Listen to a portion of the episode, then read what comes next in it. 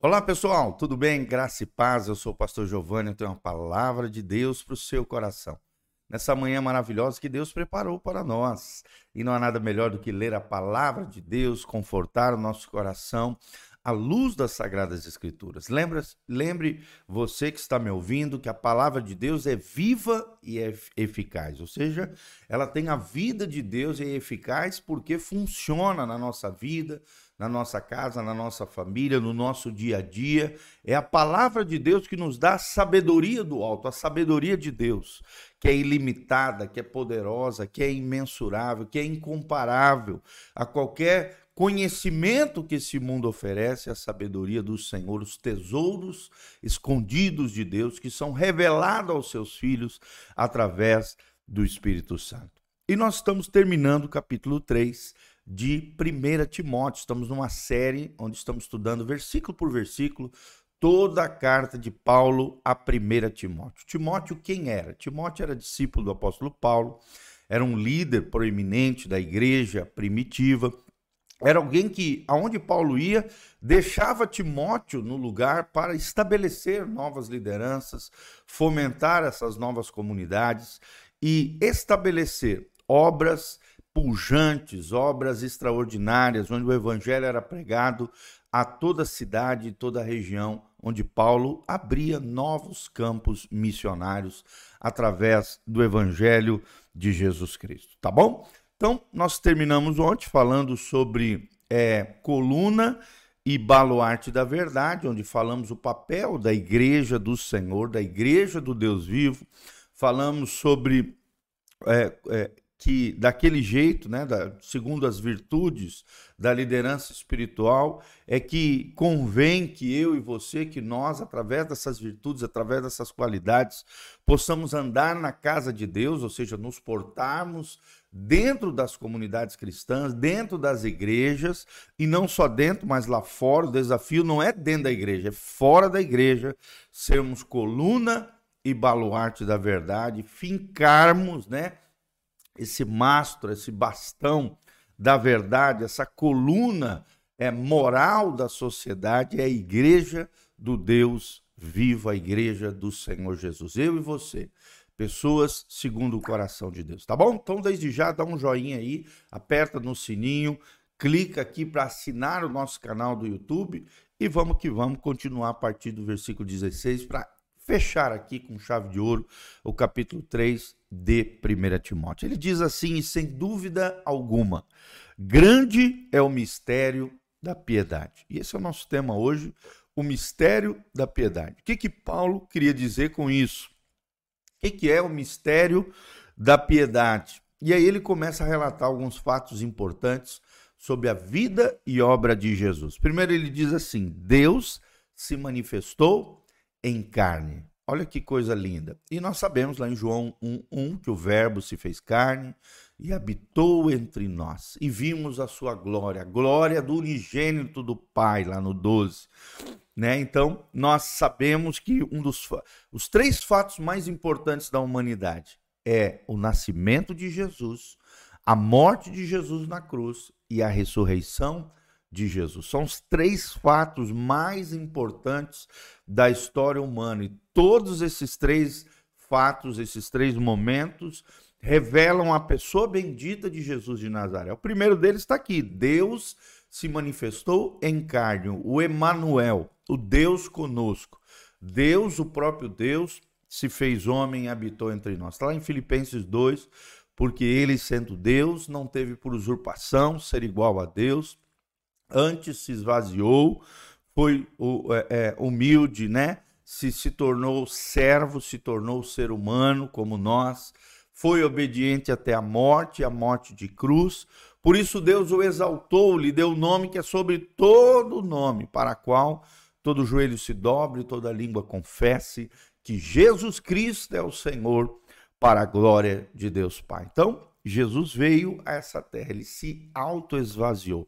Aqui o termo no original, o termo teológico é kenosis, o autoesvaziamento e a, a, assumindo a forma de homem, sendo obediente, Deus se manifestou em carne. Nós, os, os cristãos, não cremos na reencarnação. Mas nós acreditamos na encarnação do Filho de Deus, o Filho de Deus que estava na glória com o Pai, se fez homem, se manifestou em carne, ou seja, em figura humana, em semelhança a nós, seres humanos. Por isso que várias vezes, principalmente no Evangelho de Lucas, que apresenta Jesus como homem perfeito, várias vezes Jesus é chamado de filho do homem, porque ele se fez homem, ele habitou entre nós, Deus se manifestou em carne. Segunda expressão que Paulo usa é que ele foi justificado no espírito. E espírito aqui pode ver no texto bíblico está com E maiúsculo, ou seja, ele foi justificado pelo Espírito Santo. Quem o autenticou, quem deu legitimidade, quem disse este é o filho do Deus vivo, foi o Espírito Santo. Jesus era cheio do Espírito Santo. Veio sobre ele no batismo o Espírito Santo. Ele era cheio de poder da glória de Deus através do Espírito Santo. O Espírito Santo justificava, o Espírito Santo respaldava, o Espírito Santo estava sobre ele. Ele é um modelo perfeito de ser humano governado, guiado e movido pelo Espírito Santo. Jesus não fazia o que ele queria, Jesus fazia assim conforme o Pai lhe falava. Nós vemos uma submissão constante ao Pai através do poder do Espírito Santo. Por isso que tudo que Jesus fazia prosperava, tudo que ele tocava era abençoado, tudo aquilo que ele falava acontecia, porque o Espírito Santo justificava, respaldava o Filho de Deus. Assim também Deus quer respaldar eu e você. Na medida em que nós fomos cheios do Espírito Santo, vivemos a vida com o Espírito Santo, fomos guiados pelo Espírito Santo, governados pelo Espírito Santo, seremos justificados, seremos respaldados, autenticados pelo Espírito Santo, assim como um carimbo autentica e legitima um documento dizendo que aquela assinatura pertence ao fulano de tal, assim o Espírito Santo quer autenticar os crentes, legitimizar, legitimar os crentes não são na graça, no poder e na glória do Senhor, assim como foi Jesus. Visto dos anjos é a terceira expressão do mistério da piedade, ou seja, os anjos viram, os anjos estiveram presentes no nascimento de Jesus, glorificaram a Deus com o nascimento do menino Jesus. Os anjos estiveram presentes, né? Logo após, por exemplo, a tentação no deserto, a Bíblia diz que anjos subiam e desciam para servir o filho do homem. Ou seja, os anjos estavam presentes o tempo todo no ministério de Jesus. Por quê? Porque ele estava é, cumprindo um propósito divino, ele estava cheio do Espírito Santo, como acabamos de falar.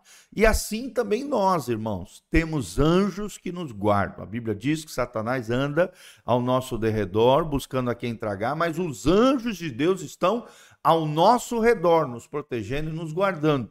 Hebreus 1,12 diz que os anjos de Deus são ministros de Deus em favor daqueles que vão herdar a salvação, ou seja, nós temos a nosso favor anjos de Deus que nos protegem, que fazem as obras gloriosas e miraculosas e sobrenaturais de Deus, juntamente conosco, na medida em que nos movemos no Espírito Santo, somos governados pelo Espírito Santo e estamos fazendo a obra e o propósito de Deus nessa terra. Jesus foi visto pelos anjos, foi justificado no Espírito. Deus foi manifestado em carne.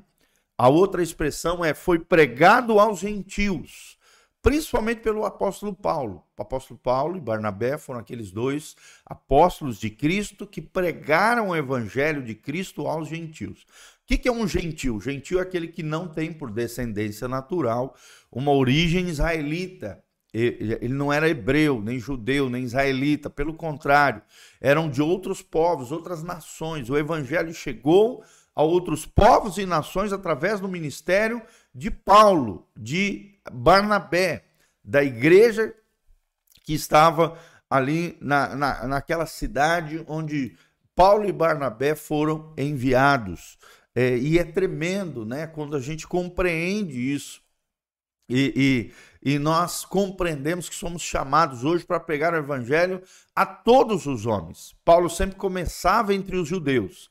começava pregando nas sinagogas, mas logo em seguida ele saía nas praças, saía nas escolas filosóficas, saía nas ruas, saía nas casas daqueles que se abriam ao evangelho, pregando o evangelho a todos, principalmente aos gentios. Paulo entendeu e compreendeu que seu chamado principal era pregar o evangelho aos gentios e assim Jesus também foi pregado aos gentios, ou seja, as promessas e as bênçãos de Deus não ficaram somente aos filhos de Israel, mas também aos filhos das outras nações, outras etnias, nações, povos, tribos e línguas ouviram falar de Jesus e até hoje ouvem falar de Jesus por causa dessa glória de Deus é, trazida através do ministério de Paulo. Foi crido no mundo, ou seja, o evangelho foi pregado e as pessoas creram no Cristo que se manifestou em carne, que foi justificado no Espírito, que foi visto por anjos, que foi pregado entre os gentios e hoje é crido no mundo, porque através do Evangelho nós temos a salvação, a vida eterna, mediante a fé e confiança que colocamos nele. E no final, recebido acima na glória. Ou seja, aqui está falando da ascensão de Cristo.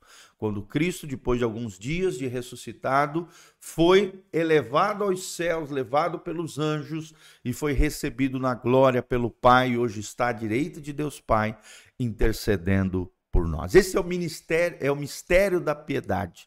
Todos esses elementos que simbolizam o nascimento, a vida e a obra de Jesus. Os três eventos mais importantes: o nascimento, o, a morte de Jesus na cruz e a ressurreição são os três eventos mais importantes da humanidade. E esse, esse é o mistério da piedade. Aqui debaixo tem todas as informações de como você pode contribuir conosco. Que Deus abençoe você, sua casa, sua família.